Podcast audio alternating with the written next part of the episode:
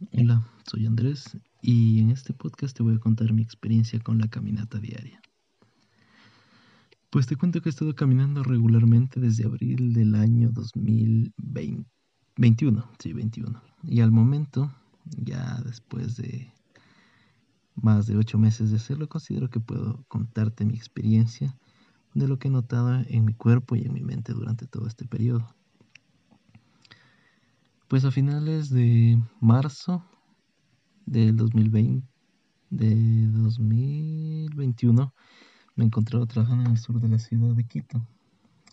Como mi hora de entrada era aproximadamente las 9 de la mañana, tenía algo de tiempo en las mañanas porque eh, me solía despertar tipo 6, 6 y media, nada más tardar.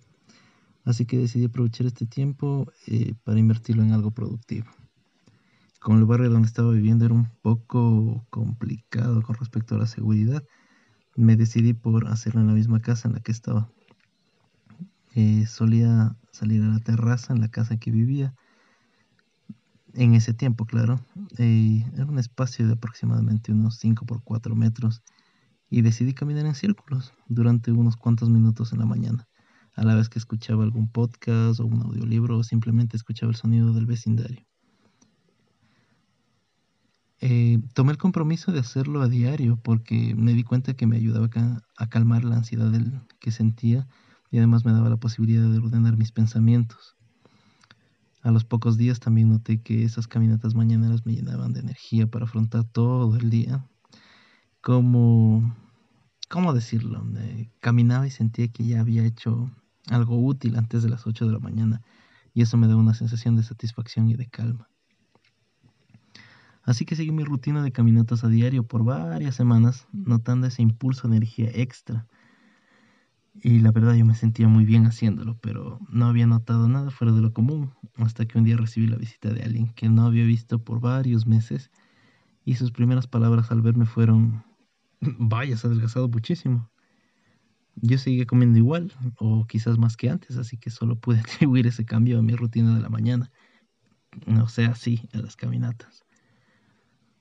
Mm, sin embargo, eh, no solo terminan ahí los beneficios que noté. En otra ocasión, por motivos de control de salud, tuve que medir mi presión sanguínea, la cual antes de la caminata mostraba una ligera hipertensión que ahora había desaparecido.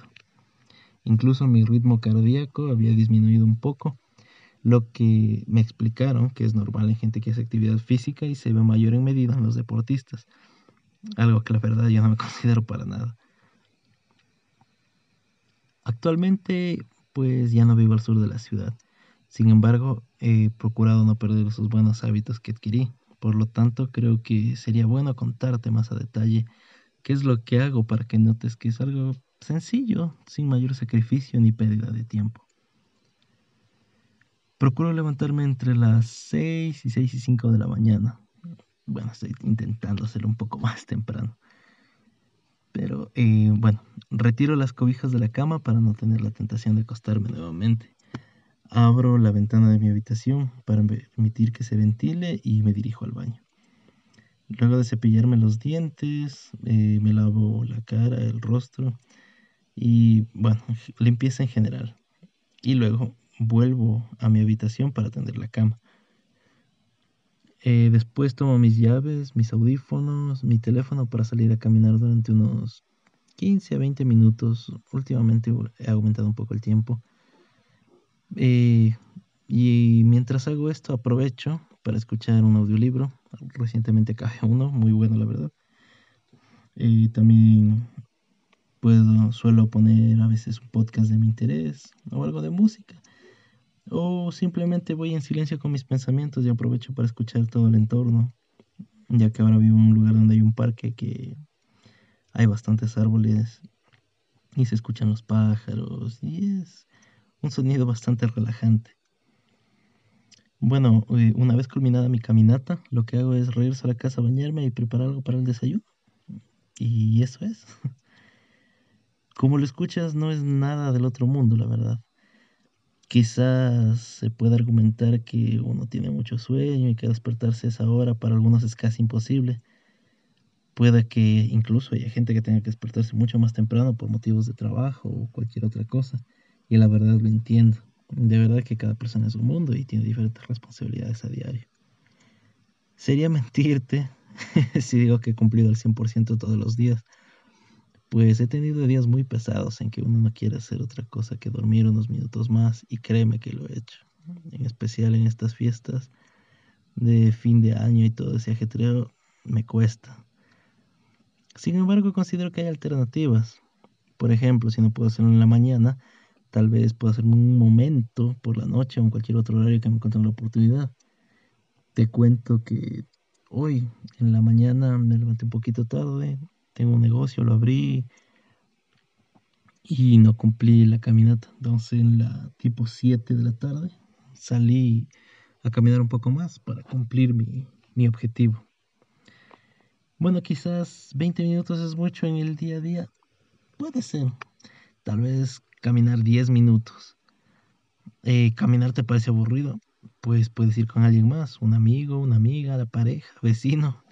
Incluso esto, estaba pensando que se puede armar un grupo de caminata en el barrio eh, para que sea más fácil, más divertido y conocer más gente incluso. Pero quiero que se note que hay muchas alternativas para las cosas que podamos ponernos a veces. Tenemos que hacer ciertas cosas sin pensar tanto en ello y solo lanzarnos, la verdad.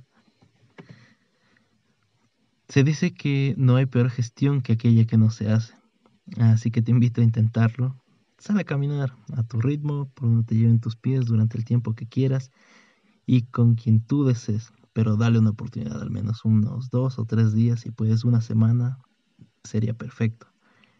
Y por último, solo te digo que si lo haces, tu cuerpo y tu mente de verdad te lo van a agradecer.